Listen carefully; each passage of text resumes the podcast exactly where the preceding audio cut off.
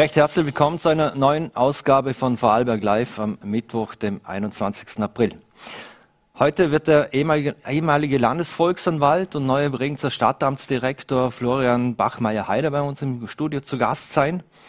Und zudem freuen wir uns auch auf den Gastronomen des Jahres, Joshi Walch von der Roten Wand äh, in Lech. Er wurde ja heute vom Falstaff ausgezeichnet. Und da möchten wir gleich ansetzen und weitermachen, denn kulinarisch beginnen wir diese Sendung. Heute hat das Gourmet-Magazin Falstaff die besten Restaurants und Hotelbetriebe in ganz Österreich gekürt und präsentiert. Und auf diese renommierte Hitliste haben es auch wieder zahlreiche Vorarlberger Unternehmen geschafft. Und darüber dürfen wir jetzt mit dem Herausgeber des Gourmet-Magazins und Chefredakteur Wolfgang Rosam, der uns live via Zoom zugeschaltet ist, sprechen. Guten Tag, Herr Rosam. Ja, hallo, grüß Gott nach Vorarlberg. Herr Rosam, ähm, die Präsentation Ihres Restaurantguides äh, war ja dieses Jahr, wird ja jedes Jahr mit Spannung erwartet. Und dieses Jahr ist das Ganze ja digital abgelaufen. Äh, fehlt da irgendetwas? Ja, natürlich fehlt etwas, wie uns allen fehlt der Kontakt zu den Menschen. Äh, wir hatten ja jedes Jahr die Wirte aus ganz Österreich, die ausgezeichneten äh, bei uns im Wiener Rathaus. Und es war ein großer gesellschaftlicher Event jedes Jahr und heuer halt erstmals gar nicht. Äh, wir sind ganz einsam vor Kameras gesessen in der Wiener Hofburg, aber dem tut nichts zum Abbruch, denn wir freuen uns wahnsinnig auf die, auf die nächsten Wochen. Vorarlberg ist uns ja wie schon so oft ein Stück voraus, dem restlichen Österreich. Ihr habt ja schon vieles offen. In Wien ist alles zu, in restlichen Österreich auch. Und wir freuen uns natürlich jetzt auf Mitte Mai, wenn alles hochgeht. Und ich glaube, äh, heute hat Österreich einmal erfahren, wohin wir alle dann wieder essen gehen können, wo wir wohnen können. Mhm. Und ich freue mich ganz besonders, dass Vorarlberg hier so gut abgeschnitten hat. Mhm. Bevor wir auf die Vorarlberger Ergebnisse ein bisschen näher eingehen wollen, insgesamt wurden ja 1900 Restaurants getestet. Äh, können Sie unseren Zusehern vielleicht mal kurz erklären, wie denn so ein Ranking dann zustande kommt? Ja, sehr gerne. Wir sind der einzige Guide in, in, in Österreich, wo ausschließlich das Publikum bewertet. Das heißt, es ist keine kleine Expertenjury, sondern das Publikum, das sind in etwa 20.000 Gourmet-Club-Mitglieder beim Falstaff, äh, die bewerten jedes Jahr ihre persönlichen Restauranterlebnisse und Eindrücke. Das war natürlich heuer weniger, weil wir hatten viele Monate ja Lockdown, aber bis zum Sommer, Spätsommer ist das, hat es ja funktioniert. Und es wurde im Sommer wahnsinnig viel getestet. Und äh, diese Testergebnisse fließen also jedes Jahr ein. Wir hatten heuer mit 1900 Restaurants österreichweit, so viele wie überhaupt noch nie. Es gibt 200 neue Landgasthäuser, Restaurants, Beiseln, wie man in Wien sagt, äh, die also hier dazugekommen sind. Und äh, das ist natürlich auch ein, ein, ein Rekord. Mhm. Jetzt sind mit Ausnahme der Modellregion äh, ist ja alles geschlossen. Sie haben es an, äh, angemerkt. Jetzt äh, Sie kennen ja den Bundeskanzler Sebastian Kurz äh, sehr gut und sind auch sonst politisch sehr gut vernetzt. Äh, wann rechnen denn Sie mit einer bundesweiten Öffnung? Ja, ich habe einen persönlichen Tipp, der, der lautet 17. Mai. Äh, ich habe in den, in den letzten Tagen sehr massiv auf den Bundeskanzler versucht einzuwirken im Sinne der Gastronomie und Hotellerie und habe, äh, glaube ich, bin auf offene Ohren gestoßen, weil ich der Meinung bin, dass wir nicht partiell wieder öffnen dürfen, sondern wir müssen alles öffnen. Es war ja lange die Diskussion, wir öffnen zum Beispiel nur die Schanigärten, also die Terrassen und die offenen Gastgärten und die Innenräume werden geschlossen, in Ostösterreich vor allem. Und das halte ich also eher für einen Unsinn, weil das auch nicht machbar ist. Vor allem die letzten Tage, heute haben wir einen schönen Tag einmal, aber die letzten Tage und Wochen waren ja ganz schlechtes Wetter. Und man stelle sich vor, die Wirte hätten ihre Restaurants aufgesperrt und, und nur außen bewirten dürfen. Äh, das wäre ja ganz furchtbar gewesen. Also ich denke, am 17. Mai sollte der D-Day sein. Alles sollte aufgehen. Wer möchte, das Hotel natürlich schon. Vielleicht brauchen die noch ein bisschen länger Vorbereitungszeit. Äh, aber die Restaurants, die Beisen, die Landgasthäuser müssen aufgehen. Mhm. Jetzt stolper ich auf Social Media zum Beispiel immer wieder über, über Postings, äh, zum Beispiel vom ehemaligen Wirtschaftskammersprecher Andrew Nussbaumer, der schreibt, es gibt in der Gastronomie null Infektionen. Äh, zeigt das auch einfach, dass die, die Systeme, die angewendet werden und nur mit Testreihen, dass das auch einfach fun funktioniert? Ja, da bin ich fest davon überzeugt.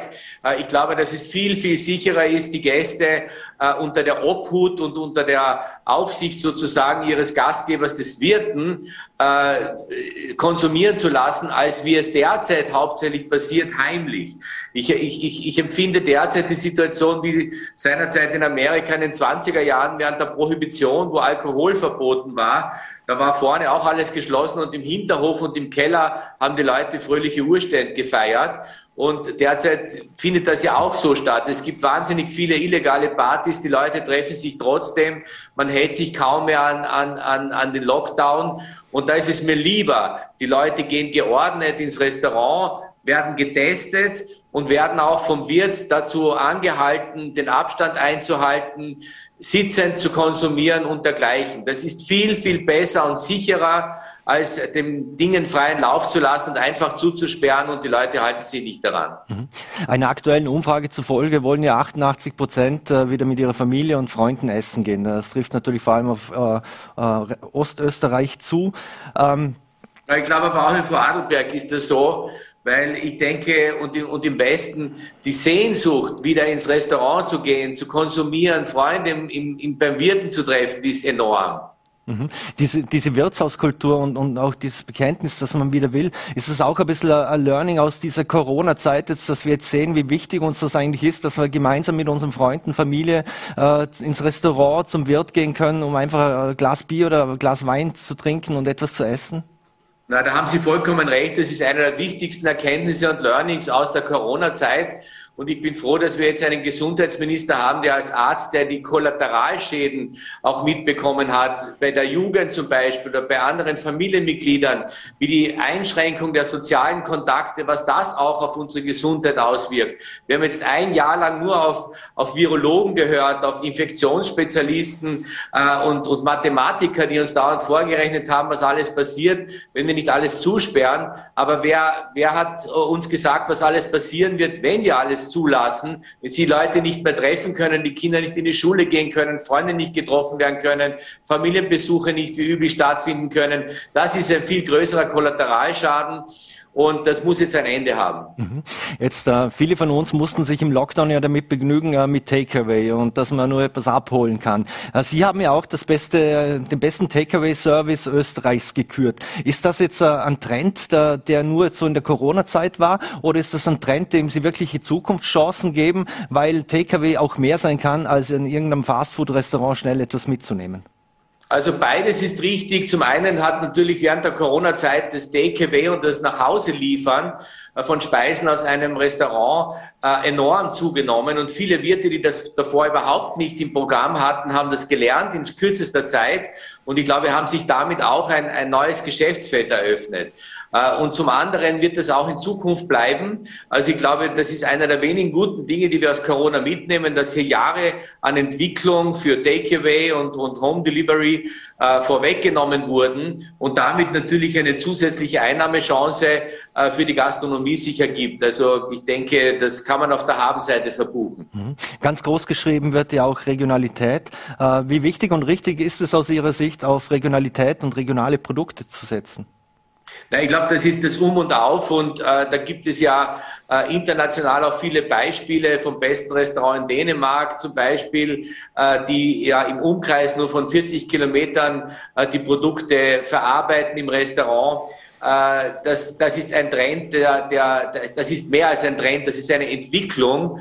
Äh, die Leute wollen einfach wissen, woher kommen die Produkte, die verarbeitet werden, wer hat sie gemacht, wer hat sie gezüchtet, unter welchen Bedingungen äh, sind sie entstanden. Die Leute nehmen nicht mehr alles so hin, was man ihnen vorsetzt und das ist gut so. Das heißt, wir empfinden derzeit ein neues Bewusstsein der Konsumenten, der Gäste und das sollte auch der Gastronomie zugutekommen. Es darf dann auch ein bisschen mehr kosten, aber ich finde, es ist ja ohnehin eine ganz unzählige Spirale nach unten gewesen. Äh, also Lebensmittel immer billiger und damit auch immer schlechter in der Qualität und damit auch ungesünder herzustellen. Auch das ist etwas, was beendet werden muss. Also ein bisschen mehr Geld ausgeben, dafür besser und gesünder essen. Mhm. Und das ist natürlich die Regionalität äh, allen voran, weil, weil das kann man global gar nicht so erfüllen. Mhm. Jetzt im Falstaff Restaurant Guide ist äh, aus Vorarlberger Sicht natürlich das Ländle immer sehr stark vertreten. Äh, woran machen Sie äh, persönlich das fest, dass, dass wir immer so gute Ergebnisse oder unsere Unternehmen so gute Ergebnisse erzielen? Also es gibt in Vorarlberg eine Muster, eine Musterregion, ich glaube, die auch nicht nur ganz Vorarlberg beeinflusst, sondern ganz Österreich und, und, und viele Gebiete auch in Europa. Äh, das ist der Arlberg selbst. Es gibt also kaum eine Region, äh, wo, wo so hohe, hohe Qualität und, und, und so eine hohe Servicequalität, die besten Weinkarten, die besten Hotels äh, geboten werden wie in dieser Region. Und ich glaube, das wirkt sich auf das ganze Ländle aus aber das ist auch für, für ganz Europa ein, ein, eine Vorzeigeregion und damit natürlich auch für Österreich. Also ich weiß von vielen, vielen Hoteliers äh, in, in Osten Österreichs, im Süden Österreichs, äh, die sozusagen immer zur Schulung unter Anführungszeichen auf den Altberg fahren und schauen, was dort Neues gemacht wird. Also Vorarlberg ist hier sicherlich mit dem Arlberg ein Vorreiter, aber auch generell, glaube ich, die, die, die Qualität, die in der Gastronomie in Vorarlberg geboten wird, ist Österreich Spitze. Mhm. Überhaupt ist, wenn man auf das Ranking sieht, Westösterreich sehr, äh, sehr stark vertreten, äh, Tirol und, und auch noch Salzburg. Jetzt wissen wir, es gibt ja auch in, in anderen Bundesländern wunderbare Restaurants und Lokale. Liegt das auch etwas am Tourismus, dass man sich noch mehr da in, ins Zeug legt, weil man die, die Gäste aus dem Ausland verwöhnen möchte? Ja, zum einen natürlich Tourismus, zum anderen ist, glaube ich, auch die Kaufkraft äh, im Westen Österreichs und insbesondere in Vorarlberg auch durch die Nähe äh, Schweiz, Liechtenstein, Bodensee, die ganze Region dort äh, eine, eine reiche Region im Vergleich zu anderen Regionen in Österreich. Und, und ich glaube, da gibt man auch mehr, mehr Geld aus für, für gute Produkte, für gutes Essen, für gute Weine. Und so ist es nicht weiter verwunderlich, dass also sehr viele Vorarlberger Betriebe an der Spitze landen. Und in der Hotellerie ist es ja ähnlich. Wir haben ja auch erstmals einen Hotelguide mhm. herausgegeben wollte ich gerade darauf kommen, auf den Hotelguide. Und zwar der ist ja ganz neu, da wurden 1100 Hotels äh, insgesamt äh, getestet und mit dem ähm, Almhof Schneider und dem Chalet N erreichten zwei Vorarlberg-Betriebe unglaubliche 100 Punkte. War dieser Hotelguide die logische Konsequenz, auch aus dem Restaurantguide äh, den auf den Markt zu bringen? Ja, das war eine logische Konsequenz, denn in, äh, in der Gastro sehr, sehr viele spitzengastronomische Betriebe sind ja vor allem auch international in Hotels beheimatet. Auch in der Stadthotellerie hast du die besten Restaurants.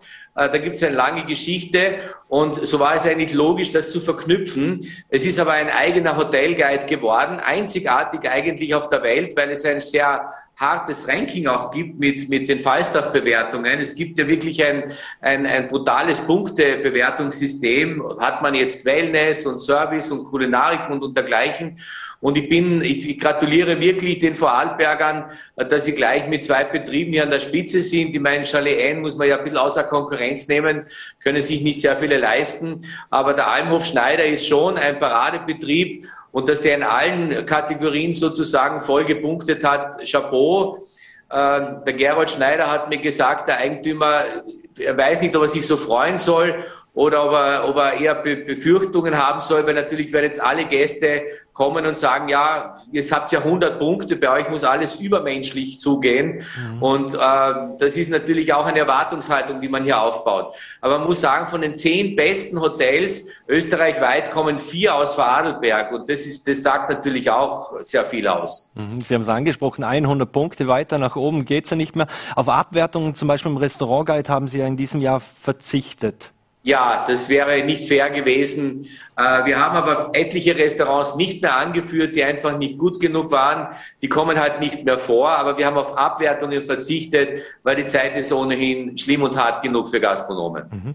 Wenn wir über die Vorarlberger Landesgrenzen etwas hinausblicken, äh, was war denn für Sie aus äh, gastronomischer Sicht die größte Überraschung der Aufsteiger? Ja, ich selbst komme aus einem südlichen Bundesland, aus Kärnten. Äh, dort ist der langjährige Sieger mit einem Umbau beschäftigt und konnte nicht bewertet werden. Und es war sehr spannend, äh, wie unsere Gäste, Tester, äh, die Kärntner Betriebe sehen. Und das wurde ein Betrieb am Weißensee, die Forelle, ein Betrieb, wo das Restaurant auch im Hotel sich befindet, als bestes Restaurant in Kärnten ausgezeichnet. Das freut mich insbesondere, weil der Herr Müller, der Koch dort, ein extremer Verfechter von Slow Food, von Nachhaltigkeit, von biologischen Grundprodukten ist. Und offensichtlich wurde das auch extrem und, und, und sehr beeindruckend bestätigt, dass die Leute das wollen. Mhm. Und ich denke, jeder Gastronom, jeder Hotelier ist gut beraten, auf, auf diese Zukunft zu setzen. Die Leute werden anspruchsvoller, wenn du es ihnen gibst, wenn du es ihnen erklärst, darfst du auch ein bisschen mehr verlangen und du hast noch glücklichere Gäste. Mhm. Trennt sich da dann auch etwas die Spreu vom Weizen? Äh, wer, wer absolute Top-Qualität anbietet, der schafft's und der, der wird überleben äh, und andere werden es eher schwer haben. Weil jetzt mal grundsätzlich gesagt, äh, Österreich, wir haben da Wirtshaus, Gasthauskultur sehr groß und trotzdem sehen wir auch hier im Vorarlberg, wie immer mehr Gasthäuser wegsterben.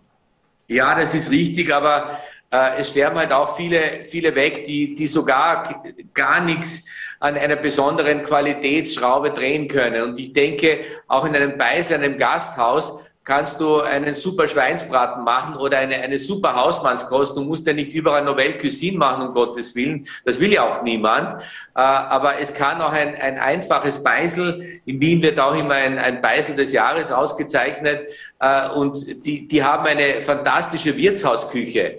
Und die Leute lieben das ja, aber es muss ihm auch dort Qualität an erster Stelle stehen. Und das fängt halt beim Grundprodukt an. Wenn er schlechtes Fleisch verarbeitet, wird er schlecht, wird er auch keinen guten Braten machen können. Also es fängt beim Einkauf an, kostet ein bisschen mehr, aber es hat jeder, der auf Qualität setzt, eine Top-Chance. Und wir haben in der Tat natürlich diese zwei Trends. Der eine ist der Qualitätstrend, das andere ist leider Fast Food, muss man auch sagen. Aber auch bei Fast Food gibt es äh, Möglichkeiten. Wir haben heute ein, ein, einen Taco-Betrieb ausgezeichnet, der die besten mexikanischen Tacos hat. Eine junge, engagierte Unternehmerin, äh, die, die, die, die besten Verarbeitungsprodukte in die Tacos packt und, und dort auch zu einem außergewöhnlichen Betrieb wurde. Also es muss auch nicht Fastfood gleich äh, schlechtes Food sein. Mhm. Jetzt muss ich persönlich fragen, man darf Sie sicher als Gourmet-Papst bezeichnen. Äh, wie werden Sie persönlich eigentlich äh, begrüßt oder wie geht's, wenn Sie ins Restaurant gehen? Fangt das Servicepersonal dann schon etwas an zu zittern oder kommt automatisch der Chef? Nein, auf so, sowas schaue ich gar nicht. Ich, ich, achte immer darauf, dass ich meine Rechnung bezahle, mich nicht einladen lasse und dass ich der Gast mit dem größten Trinkgeld bin. Ich will eine gute Nachrede haben. Äh, ich glaube auch, dass, dass, dass es wahnsinnig wichtig ist, äh, das Servicepersonal einmal hervorzuheben, weil die Servicekräfte verdienen jeden Respekt vom Gast auch leider nicht, nicht äh, ein bisschen ins Stammbuch der Gäste geschrieben, immer von allen Gästen so praktizieren. Äh, der einzige Punkt, wo ich grantig werde, wenn mich jemand nicht respektiert, dann fällt es mir auch ein bisschen schwer, also wenn ich schlecht bedient werde. Aber wenn ich einen einigermaßen guten, engagierte Service erlebe, versuche ich wirklich der freundlichste, respektvollste Gast zu sein und ich, ich versuche keine Allüren zu haben. Also ich bin glücklich, wenn ich gut essen darf. Wir müssen leider langsam zum Schluss kommen, aber wenn wir einen Ausblick auf das Jahr äh, wagen dürfen, äh, auf was freuen Sie sich am meisten? Gibt es irgendeine Neueröffnung oder steht irgendwas an, wo Sie sagen, ah, da muss ich dann unbedingt hin und da will ich hin? Ja, ich freue mich natürlich, wenn ich, wenn ich wieder, das ist jetzt wirklich kein, kein Honigschmieren, sondern ich freue mich, wenn ich auf meinen geliebten Altberg wieder kann. Das habe ich heuer im Winter nicht können obwohl das seit 25 Jahren auf, der, auf, auf fixen Plan stand. Äh, ich werde das kompensieren, indem ich heuer den Altberg auch im Sommer besuchen werde. Das habe ich noch nie getan. Und ich hoffe, lieber Yoshi, äh, war ich, dass, dass er offen haben wird, äh, auch im Sommer mal. Also wir, heuer ist ja alles anders, aber das werden Sie wahrscheinlich dann gleich selber fragen. Den Joshi Walch haben wir jetzt gleich zu Gast und das wäre auch meine letzte Frage an Sie. Er wurde ja als Gastronom des Jahres ausgezeichnet. Was macht Joshi Walch aus und so besonders? Ja, der Joshi Walch ist ein Ausnahmehotelier, ein Ausnahmewirt und ein Ausnahmeunternehmer. Äh, ich glaube, er, er, jeder, der mal bei ihm in der roten Wand war, hat erlebt, wie engagiert man hier am Gast ist. Das, jeder Gast ist dort mehr ein Freund als ein normaler Gast. Äh, man wird mit einer Herzlichkeit empfangen. Äh, das Restaurant ist der helle Wahnsinn. Im Schulhus der, der, der, der Chefstable es ist ihm hoher Respekt zu zollen, dass er den Max Natnesnik, äh, den besten, einen der drei besten Köche von Österreich, so gut bei sich halten kann. Das ist, glaube ich, nicht sehr leicht, weil wenn jemand so gut kocht, wird er natürlich unglaublich beworben und abgeworben und umworben von anderen Mitbewerbern. Äh, was, ich, was mir auch zu Ohren gekommen ist, was ich wahnsinnig toll finde, äh, es gibt auch ein sehr hohes soziales Engagement vom Yoshi. Man erzählt sich, dass er die Mitarbeiter nicht nur alle bei der Stange halten konnte, sondern sie durften auch bei ihm im Hotel, im Betrieb wohnen während Corona. Mein Gott, wer macht das? Ja, das ist Familie. Das, das ist, das ist wirklich eine, so wie man sich einen Hotelier, einen Wirten wünscht. Und das spürt halt auch der Gast. Und das haben wir diesmal ausgezeichnet. Das ist dieses, dieses Gesamtkonzept der roten Wand, des Teams mit dem Yoshi voran. Aber man muss eben selbst diese Einstellung auch haben zu den Mitarbeitern, äh, zum eigenen Team und dann hat man es auch zu den Gästen. Und das wollten wir jetzt einmal anerkennen und das haben vor allem die Gäste auch anerkannt. Und es gibt ja in den sozialen Netzwerken schon ganz viel Zustimmung dafür. Wenn man ein Restaurant, äh, Falstaff Restaurant und Hotel, Hotellerie Guide möchte, wo kann ich den beziehen? Ja, den äh, Falstaff Restaurant Guide gibt es im guten Buchhandel und es gibt ihn auch äh, bei Hofer, beim Lebensmittelhändler und den äh, Hotel Guide gibt es auch im Buchhandel überall. Wolfgang Rosam, herzlichen Dank für Ihre Zeit. Äh, wir wünschen Ihnen schöne Grüße nach Wien, hoffen, dass wir Sie vielleicht mal hier im Ländle im Studio auch begrüßen dürfen und sagen einen schönen Abend und bleiben Sie gesund. Vielen Dank und herzliche Grüße ins Ländle. Ciao. So, meine Damen und Herren, und das war Wolfgang Rosam, Herausgeber und Chefredakteur des Falstaff Restaurant Guide und Hotellerie Guide. Und wir machen jetzt gleich weiter, und zwar mit dem Gastronomen des Jahres, Joshi Walch, der uns jetzt live aus Lech zugeschaltet ist. Herr Walch, herzlich willkommen. Ja, grüß Gott, schönen Nachmittag, hallo. Herr Weich, Sie haben wahrscheinlich auch den, den Herrn Rosam gehört, er hat Sie ja über den Klee gelobt. Sie wurden ja heute vom Falster als, als Gastronom des Jahres ausgezeichnet. Was bedeutet das für Sie, so eine Auszeichnung? Ja, es freut einen, es ehrt einen. Ähm, man fühlt sich, wie soll ich sagen, wertgeschätzt, wie man so schön sagt. Und es wird einem aber auch klar, dass es nicht eine Leistung ist schon Auszeichnung, die einem alleine gilt, sondern die natürlich äh, der gesamten Mannschaft gilt, allen unseren Mitarbeitern, Mitarbeiterinnen, dann ganz speziell meiner Familie und natürlich an vorderster Front meiner Frau Natascha, die sich da natürlich in diesem Betrieb ganz massiv mit einbringen und mir helfen, meine Ideen umzusetzen, mir helfen, ein bisschen verrückt zu sein, mir helfen, äh, dass ich mich was Neues traue zu machen und einfach ja damit auch Spaß haben kann. 98 Falstaff-Punkte für, für Rote Wand, Chefstable im, im Schulhus. Ähm, treibt einen das immer wieder an, äh, dass man das im nächsten Jahr unbedingt wieder erreicht oder dass man sich sogar übertrifft? Oder ist es so ein bisschen eine Bürde, dass man äh, für das nächste Jahr, wenn man so, so viele Punkte erreicht? Ja, ich meine, die Punkte freuen einen natürlich ganz extrem. Die sind ja, das ist halt auch eine Auszeichnung der Arbeit, die man macht. Das ist eine Auszeichnung des Engagements, des Engagements, was die ganze Mannschaft da hineinlegt und wo wir alle gemeinsam daran arbeiten. Es geht aber auch darum, die 98 Punkte sind ganz toll. Aber ich bin auch ehrlich, 99 freut uns natürlich auch. Das heißt also, wir können nicht jetzt einfach stehen bleiben und sagen, super, wir sind gut, sondern das Schöne in unserem Beruf ist ständige Entwicklung, ständige Weiterentwicklung, Innovation, was Neues, sehen, was die anderen auf dieser Welt machen, mit dabei zu sein äh, in, in, in diesem großartigen Geschäft der Gastronomie und vor äh, diese das, was wir tun, ist ja etwas ganz, ganz Tolles. Wir verarbeiten und veredeln Produkte, und zwar tolle Produkte, die wir von der Landwirtschaft geliefert bekommen, die wir zum Teil selber äh, schauen, dass, dass sie bei uns wachsen. Und wir schließen natürlich gute Partnerschaften ab. Also Ziel ist es natürlich, die 98 Punkte zu halten und freuen ist natürlich, wenn es auch mal vielleicht 99 sind. Mhm.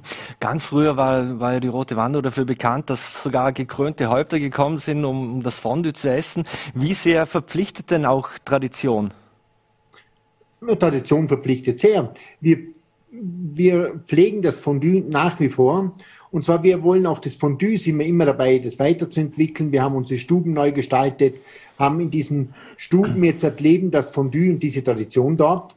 Und äh, bin ganz stolz, diese Geschichte zu haben. Weil die Geschichte war ja, dass man mit dem Pferdeschlitten und den Kutschen da von Lech nach Zug gekommen ist. Unser Papa war ja Skilehrer und nebenbei Landwirt, hat es denn, ist denn nach dem Skifahren heimkommen, hat denn die Pferde, wie man so sagt, also die Kutsche äh, vorbereitet und ist nach Lech und hat dann die Gäste dort abgeholt und ist in die Rote Bank gebracht. Und dort haben meine Eltern ab dem Jahr 64 als erstes Restaurant am Adelberg das Fondue serviert. Mhm. Und das leben wir natürlich nach wie vor. Mhm. Der, der Wirtschaftskammerpräsident Hans-Peter Metzler, er selber ja auch Hotel, Hotelier, Hotelunternehmer, äh, äh, der hat gesagt, dass er über sie äh, ins junge Gewerbe gekommen ist und dass er dort gelernt hat äh, und gespürt hat, dass wenn man sich einbringt, dann bekommt man auch was zurück. Äh, trifft das für damals wie für heute zu oder was macht aus Ihrer Sicht an, an guten Gastronomen aus? Äh, Herr Rosam hat ja, hat ja auch gerade Ihr sehr starkes soziales Engagement hervorgehoben. Ja, ich glaube, das trifft, das hat damals zugetroffen, trifft heute zu.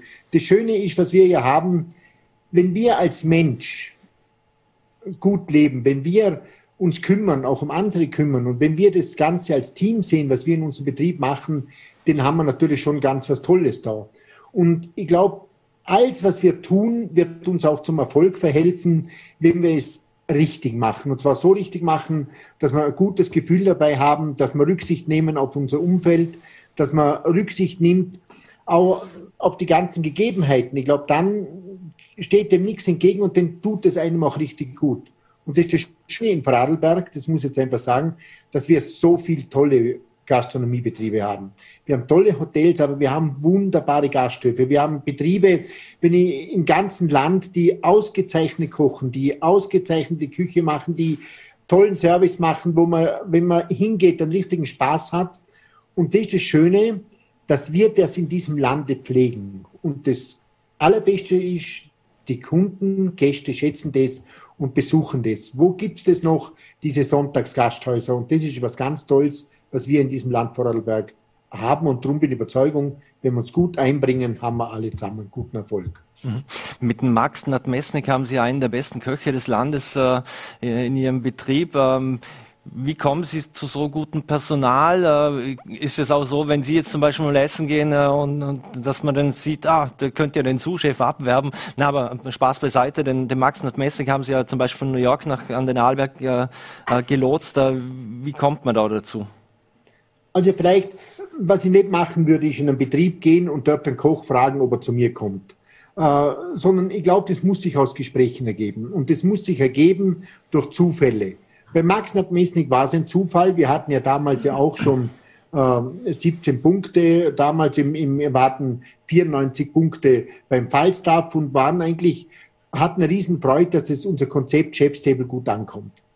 Aber wir sind dann, bin ich gemeinsam mit meiner Frau nach New York und bin dann ins Chef's Table Brooklyn Fair und der Cesar Ramirez, also der, der Koch dort und der Kühnchef und eigentlich der Guru der Top-Köche, äh, mit dem hatten wir ein wunderbares Gespräch und er hat uns den Max Nabmesnik vorgestellt, der Max Nabmesnik als Niederösterreicher. Und ich muss sagen, es war, wir haben uns auf den Anhieb verstanden. Wir haben den diskutiert über Essen, über Küchen, über Stile, über jeden einzelnen Gang.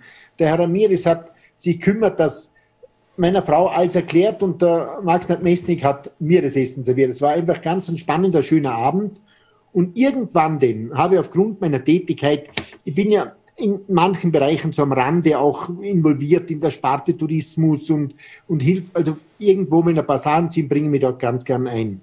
Und unter anderem geht es ja auch um Mitarbeiterentwicklung. Und dann habe ich ihm die Frage gestellt und gesagt, was ist, er hat in Österreich die Ausbildung gemacht. Er war im Modul in Wien, er war dann beim Reitbauer im Steirereck und hat es da gemacht und ist jetzt im Ausland. Kommt so jemand jemals zurück? Und er sagt, ja, wenn es das richtige Angebot gibt, wenn es das ist, wo sein Herz hin will und er das Gefühl hat, dass es toll ist, dann wird er dahin. Und er hat dann auch gesagt, er hat mich gegoogelt und das mit dem Chefstable entdeckt und sowas wäre interessant für ihn. Und ich muss sagen, wir haben dann, sind dann verblieben miteinander, äh, auch per E-Mail noch ähm, in der gleichen Nacht und haben uns dann geschrieben, ab und zu denn und irgendwann habe ich ihm dann ein richtig konkretes Angebot gemacht mit allem drum und dran und er hat mir zurückgeschrieben, er beginnt. Und das war halt der Zufall in diesem Falle, wo er gespielt hat. Auf der anderen Seite muss ich aber auch eines sagen. Wir als Unternehmer, als Gastronomen, wir bieten natürlich unseren Mitarbeitern schon auch tolle Voraussetzungen. So ein Chefstable und so ein Schulhaus ist natürlich etwas, wenn sie dort arbeiten dürfen und das machen dürfen und leiten dürfen, haben sie alle Chancen, sich einen tollen Namen zu machen. Das heißt, wir bieten eine perfekte Bühne. Und wenn die jemand wahrnimmt, kann er eine ganz tolle Entwicklung seiner Persönlichkeit machen. Er kann eine ganz tolle Entwicklung seiner, er kann selbst zur Marke werden. Mhm. Diese Chance, die hat er bei uns und da wollen wir die Voraussetzungen dafür bieten. Wir freuen uns natürlich, wenn die Mitarbeiter das annehmen. Und so wie der Max Nadmesnik, der, der sagt, jawohl, das ist was Tolles, da kann er das werden. Aber klar wissen wir, dass vielleicht einmal ein Tag kommt, vielleicht auch woanders hingeht. Aber mhm. dann bin ich auch gewiss, in gewisser Weise selbstbewusst und sage, wir sind Anziehungspunkt für gute Köche. Ich sage immer, beim Fußballer ist ja auch so, wenn gute Fußballer irgendwo hinziehen, dem meint man immer, das geht nicht. Aber die Vereine, wenn sie Anziehungskraft haben, kriegen auch wieder gute. Und genau das müssen wir auch leben und auch als Restaurant leben. Und ich glaube, darum haben wir gute Voraussetzungen. Ich bin aber, wenn ich ganz ehrlich bin, einfach der Meinung, so wie wir miteinander das betreiben und so wie der Max Messing, der, wo seine Frau ja auch den Service bei uns leitet im, im, im Schulhaus, die, die Bäcker Robert Mesnik, äh, glaube, dass wir gemeinsam eine tolle Zukunft für uns haben und eine gute Entwicklung da im Schulhaus auch in der Zukunft haben werden. Mhm. Jetzt im Falstaff-Ranking war auffallend, dass extrem viele Auszeichnungen nach Lech gegangen sind. Äh, was macht denn den äh, kulinarischen Boden am Arlberg so fruchtbar? Ich meine, es ist schon der gegenseitige, äh, also wenn ich es so sagen kann, wir inspirieren uns natürlich auch gegenseitig und der Adelberg ist natürlich aufgrund seiner Top-Hotellerie verpflichtet, beste Küche zu bieten. Das heißt, unsere Restaurants investieren auch viel in gute Küche. Äh, das heißt, wir investieren in gute Mitarbeiter. Wir investieren in beste Voraussetzungen für Mitarbeiter, damit sie denn auch bei uns am Adelberg sich wohlfühlen, damit sie denn gern zu uns kommen, weil Essen, und das muss uns klar sein, und Trinken und Geselligkeit, guter Service sind für ein Urlaubsland eigentlich ein, ein absolutes Muss. Und wir können nicht mit Gigantonomie äh, quasi punkten, indem wir die mega super Wellness-Hotels sind, wo im 17. Stock noch eine Diamantsauna bauen, sondern wir müssen mit anderen Soft Skills punkten. Und wir müssen mit Skills punkten, die da sind, oder? Guter Service, gute Küche, gute Gastgeber zu sein, tolle Häuser zu bieten, Häuser mit einer extremen handwerklichen Qualität, sprich, wo man spürt, dass ganz viel Liebe hineinfließt. Ich meine, ich muss sagen, heute hat ja der, ist ja das beste Hotel, ist ja der Almhof Schneider ausgezeichnet worden und muss sagen, das ist so, das ist ein wahnsinnig tolles Hotel. Und das muss man respektieren und da muss man ganz, ganz herzlich gratulieren. Äh, wir gemeinsam müssen uns entwickeln und darum sind, glaube ich, da am Adelberg die Küchen so gut. Und darum werden sie auch als das wahrgenommen. Mhm. Also Konkurrenz belebt ja auch das Geschäft. Aber ist es so wichtig, dass man, oder äh, will man schon äh, in so einem Ranking, wenn es dann erscheint, vielleicht doch ein Punkt vor, vor einem Kollegen aus dem gleichen Dorf sein? Ja klar will man das. das ist, ich meine, für das sind wir da. Also wir sind nicht für das da, für die Rankings, falsch verstanden. Mhm. Aber es freut einen natürlich schon, wenn man, wenn man, wenn man der, die Besten sind. Oder man ist immer auch viele sagen denen, ja, okay, was ist das Beste, wie beurteilt man das Beste? Äh, das mag sein, äh, dass das nicht immer ganz einfach ist, aber man freut sich trotzdem. Insgeheim freut sich jeder. Das kann man keiner erzählen, dass er sich nicht freut, wenn er einen Punkt mehr hat wie jemand anderer. Mhm. Sie setzen sich ja auch sehr stark für Nachhaltigkeit und auch für Regionalität ein. Ähm, aber wie groß ist trotzdem jetzt der, der Druck, dass man seinen Gästen, äh, ich sage jetzt mal, exquisite Gerichte auf den Tisch zaubert, auf den Teller zaubert, die irgendwo mit irgendwas aus aller Welt äh, trumpfen können? Also ich meine, das Trumpfen aus aller Welt tun sie dann, wenn sie die besten Produkte am Tisch bringen. Und die besten Produkte, solange die in Vorarlberg beziehen kann, werden die in Vorarlberg bezogen und dann sind die vordergründig auf der Karte.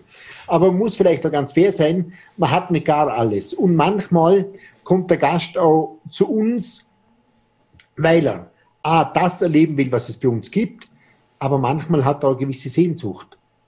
Ich glaube, im letzten Jahr haben wir ganz verstärkt gespürt, zum Beispiel im Sommer haben wir das erste Mal auch Meeresfische auf, in unser Angebot genommen. Also im Chefstable einen Gang, da hat man mal eine Makrele oder anders mal eine Torade genommen.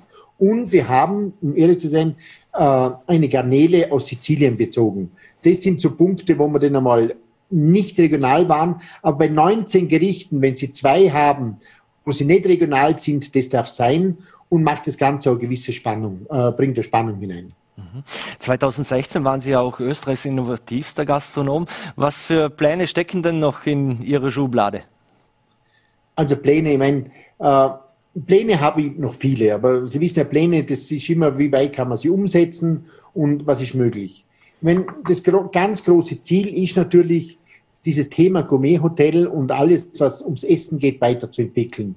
Also sprich, alles, was im Bereich Kräuter ist, alles im Bereich Gemüse sind, alles in diesen Bereichen, dass wir besser werden. Und natürlich träumt man, wenn ich ehrlich bin, von einer eigenen kleinen Metzgerei im Haus, äh, wo man ganz viel selber machen kann, einem tollen Käse, Reifekeller, lauter kleinen Themen, die so die nächsten Jahre gewisse Spannung hineinbringen sollen und natürlich für unseren Kunden jedes Jahr mehr sind. Und was wir sicher machen werden, ist eine Kochschule, die wird jetzt recht bald geben diese Kochschule, das ist ein Projekt, das wir im nächsten Jahr umsetzen wollen, äh, weil wir darin schon eine gewisse Zukunft sehen. Mhm. Sie sind ja, Sie haben ja die Entwicklung von Lech auch schon angesprochen und sind ja bekannt als ein Mann klarer Worte. Also wo Lech ein beschaulicher Ort ist, äh, sollte ja immer den dörflichen Charakter halten und damit wird ja auch geworben und das zieht ja auch viele Menschen und äh, viele, viele Gäste an. Ähm, wie ist denn Ihre Position eigentlich zu diesem Hickhack um diese Zentrumsentwicklung aktuell? Das ist meines Wissens nach entschieden. Da hat es eine Gemeindevertretersitzung gegeben jetzt letzte Woche, wo gewisse Änderungen beschlossen worden sind. Äh, ich bin ein Fan des Gemeindezentrums, bin ganz ehrlich. Ich glaube, wir brauchen das dringend. Es ist wichtig für den Tourismus, dass wir uns darauf konzentrieren, äh, neu, wie soll ich sagen, äh, dieses Thema, was da kommt mit Veranstaltungssaal, Kultursaal und so weiter, das stark, stark in unsere Strategie mit einzubeziehen. Wir können langfristig nicht vom Winter alleine leben. Wir brauchen das ganze Jahr Tourismus. Und zwar, wir brauchen im Sommer, im Herbst und im Winter die Gäste. Und wir müssen da was bieten dafür.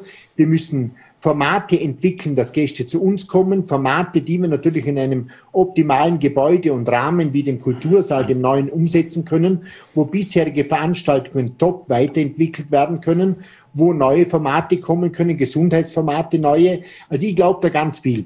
Mhm. Wir reden auch von der Krise und sagen, dass wir natürlich ein riesen finanzielles Minus in der Gemeindekasse haben. Das stimmt zu 100 Prozent.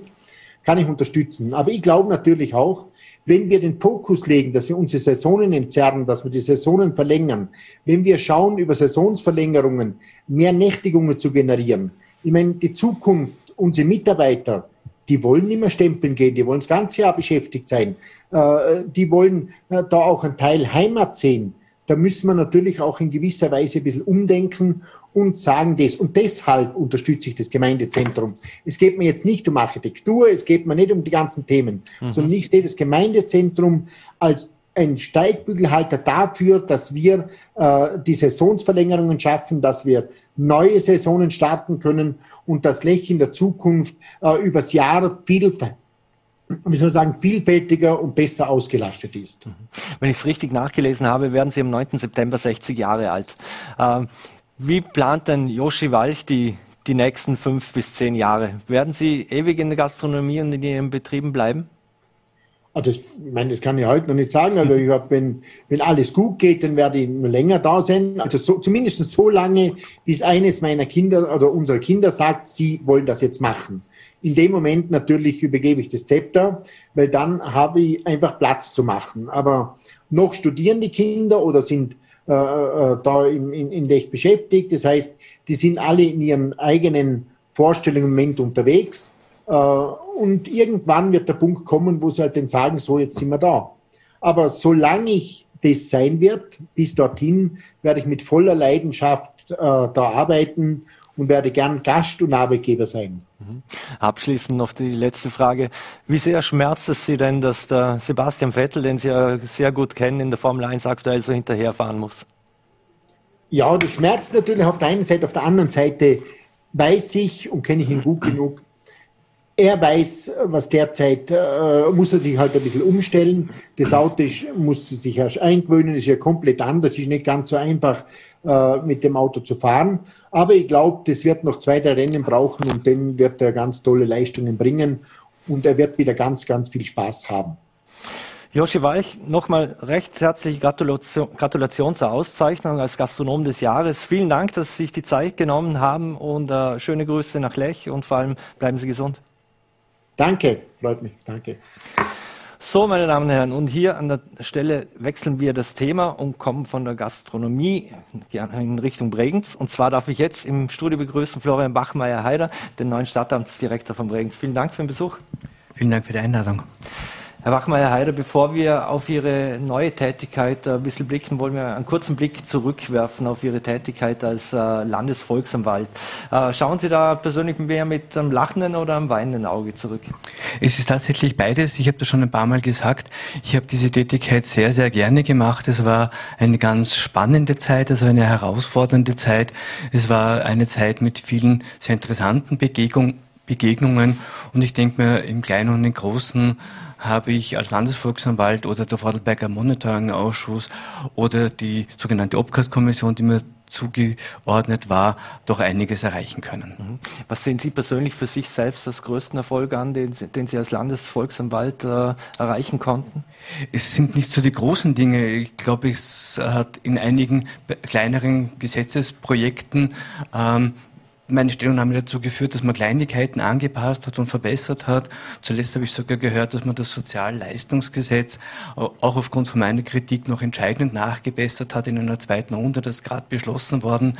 Ähm, Im Bereich der OPCAT-Kommission haben wir einige kleinere und größere Problemstellen aufgezeigt. Das Land hat auch Leitfaden entwickelt, Leitfäden entwickelt, ähm, die darauf hinweisen und die, die Schwierigkeiten beseitigen sollen. Und zur Zuletzt hat der Vordelberger Monitoring-Ausschuss, der Ausschuss, der die, UN-Behindertenrechtskonvention überwacht, ähm, wesentliche Impulse für das neue Projekt inklusive Region Vorarlberg ähm, gesetzt. Also es waren ganz, ganz viele kleine Punkte, die in Summe mich schon noch ein bisschen stolz machen, auch wenn ich vielleicht in den ersten 14 Tagen äh, vor der Beendigung meiner Amtszeit gesagt, naja, man hat nicht überall auf, auf mich gehört, aber mhm.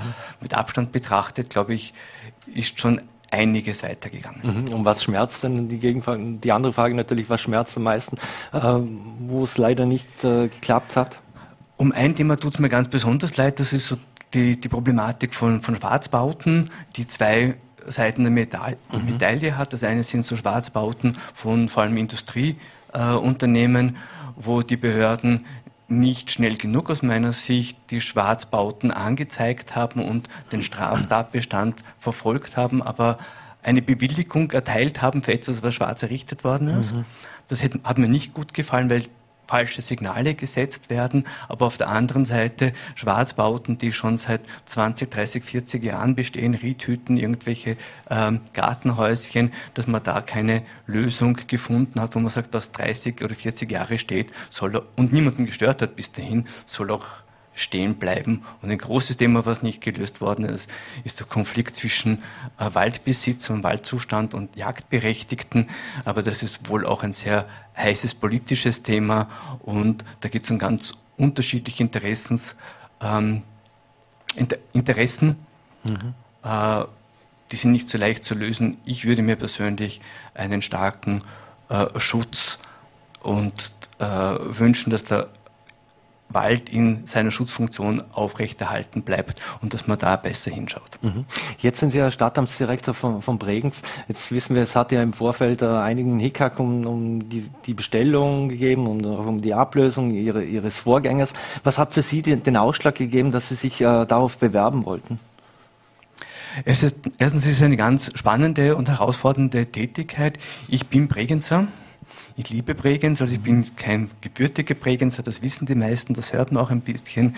Ich kenne paar Bregenz, solange ich Vordelberg kenne, schon über 30 Jahre. Ich wohne seit 15 Jahren in Bregenz, also ich finde es eine tolle Stadt und ich finde die Wahlbregenzer sind die echten Bregenzer, das mhm. sind die anderen Bregenzer anders, aber das heißt, ich liebe diese Stadt, ich liebe Stadtentwicklung äh, und jetzt ist in Bregenz da ganz, ganz viel zu tun.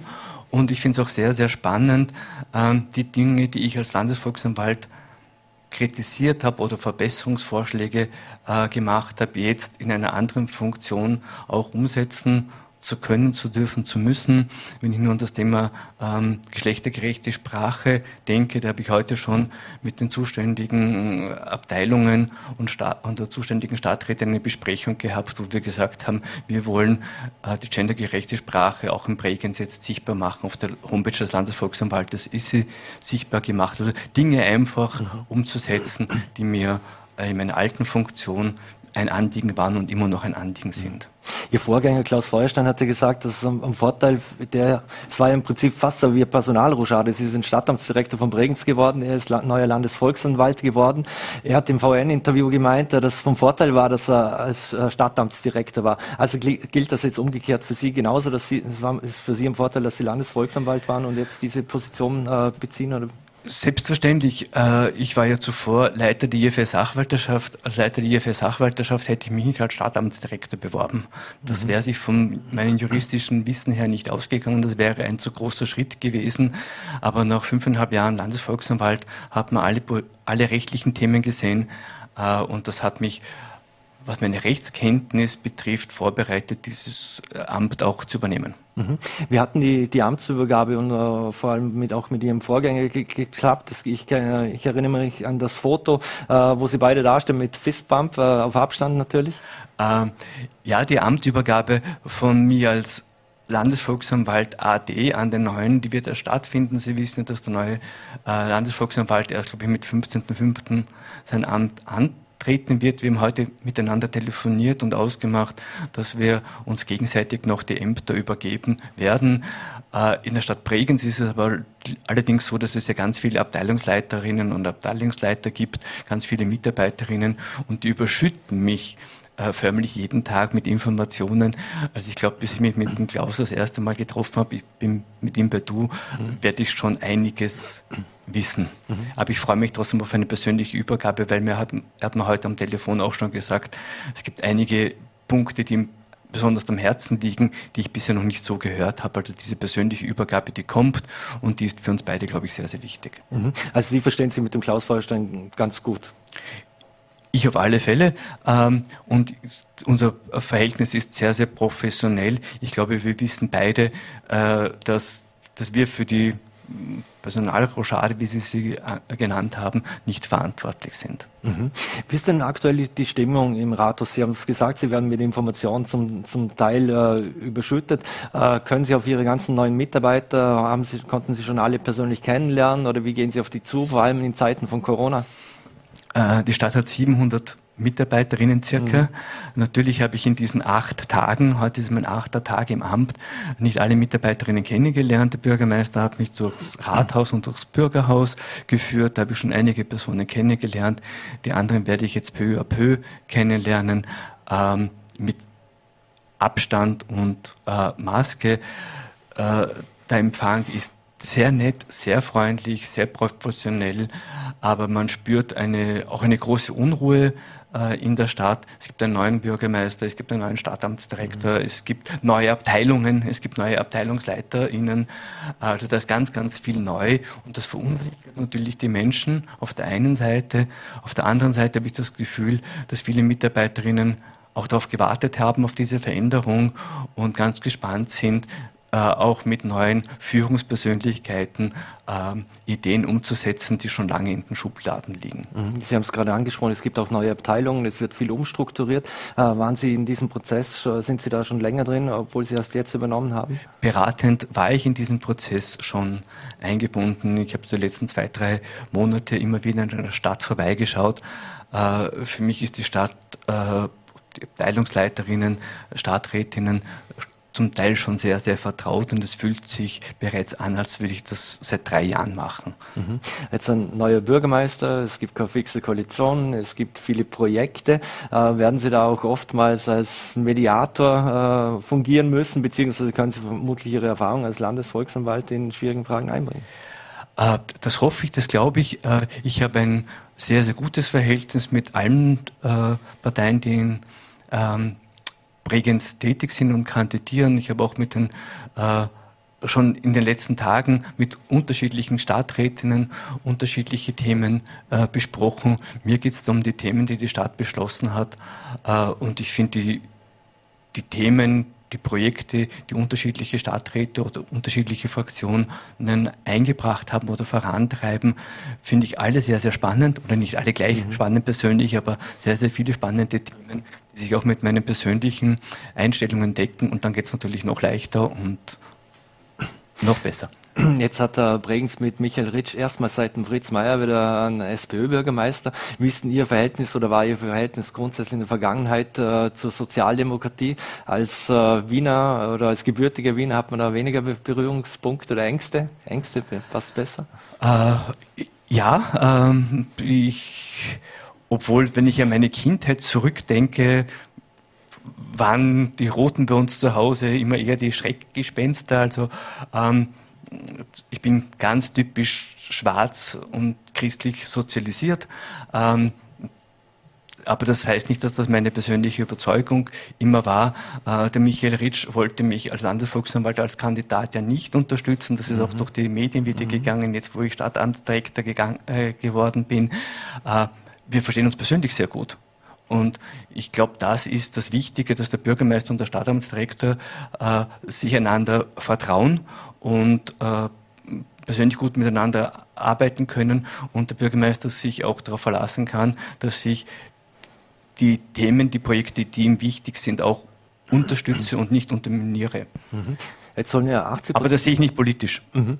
Jetzt sollen ja 80 Prozent aller Projekte in Zukunft also schnell und unbürokratisch erledigt werden. Äh, wie kann und soll das funktionieren? Durch Einsatz von neuen Technologien, die unterstützen, durch Aufbau von Mitarbeitern und Personal oder gibt es da eine grundsätzliche Marschrichtung?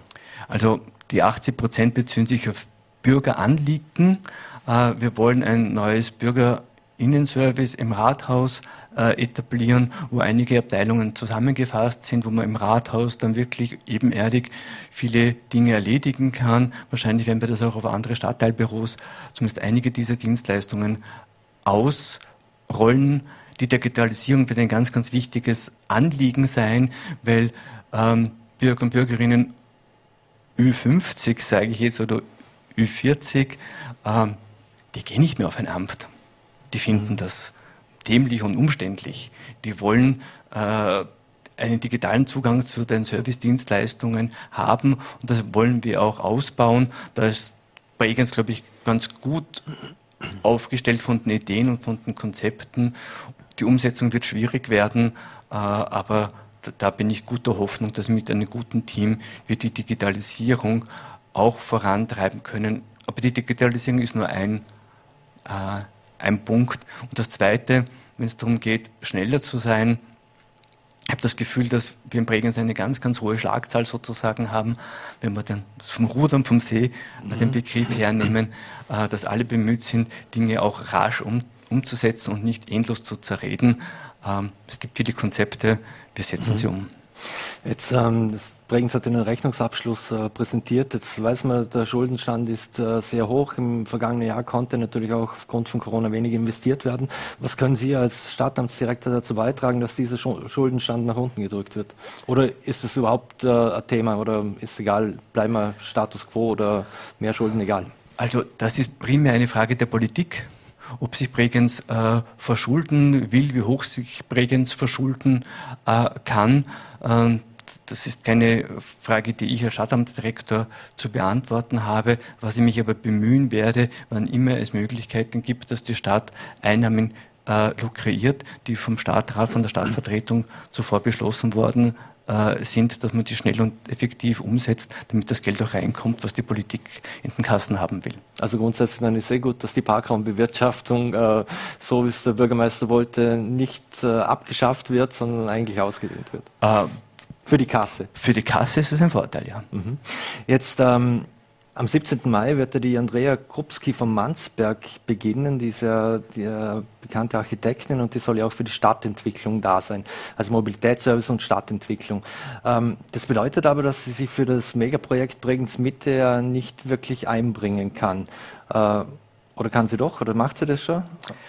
Ähm, ich bin erst seit acht Tagen im Amt, aber so viel ich vom Bürgermeister gehört habe, ist die Frau Krupski von Mansberg bereits in dieser freiwilligen Arbeitsgruppe dabei und sie arbeitet wie die anderen Personen auch dort schon äh, ehrenamtlich mit, weil ihr dieses Projekt auch schon ein Herzensanliegen ist. Sie kennt ihr Bregenz, äh, sie kennt Bregenz gut und das ist ihr ein Herzensanliegen, wie vielen andere Menschen auch. Mhm. Und Ihnen, wie sehen Sie das, die, das ganze Hickhack und die Diskussion, die wir seit Jahren haben? Sie sagen selbst, Sie wohnen äh, selbst in Bregenz seit, seit, vielen Jahren und da ist das ja immer ein Thema. Ba Straße unter die Erde, Bahn unter die Erde, was machen wir in der Mitte, freier Zugang zum See.